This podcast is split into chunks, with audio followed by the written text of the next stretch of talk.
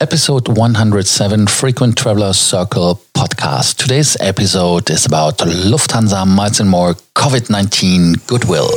Welcome to the Frequent Traveler Circle podcast. Always a lot travel of airlines, better. a lot of hotel groups already announced their rules in regards of COVID 19, What happens with your status, how it gets extended, miles, and Lufthansa did it now. The Lufthansa status is going to be extended. Let us go into the regulations. Number one is the changes which were supposed to come in 2021 with the tier points is postponed until 2022. Doesn't make maybe sense in the first way, but um, in the thinking of Lufthansa, it's maybe an interesting way. And now the other thing is what happens with your Lufthansa Miles and More status?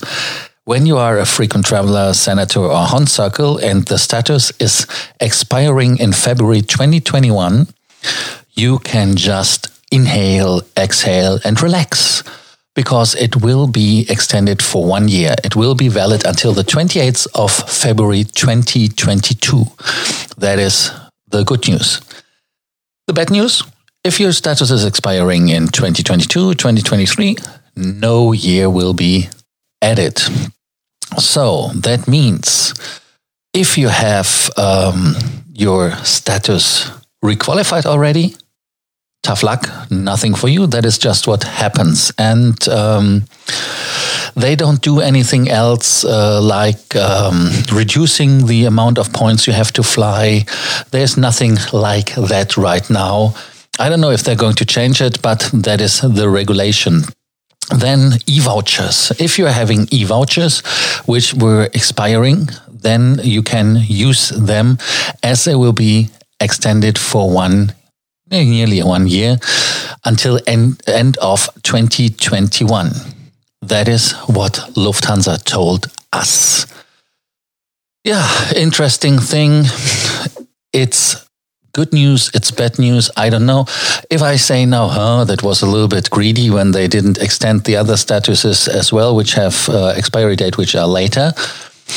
People say that is greedy, but I think it's unfair. I mean, you you create on one side uh, happy people, and on the other side, everyone who didn't get anything is annoyed because in social media times everything gets published and everybody knows it. And I don't know if this is uh, a good idea, and um, that is quite interesting. And um, yeah, I don't know. The people are reacting differently, and um, that means that uh, they are saying that is okay because it would have would have been anyways a dead year for me. I would have to requalify, but um, that is something you have to decide yourself. I, for myself, I think that is okay because you have the chance to requalify um, as well as it's a two years status.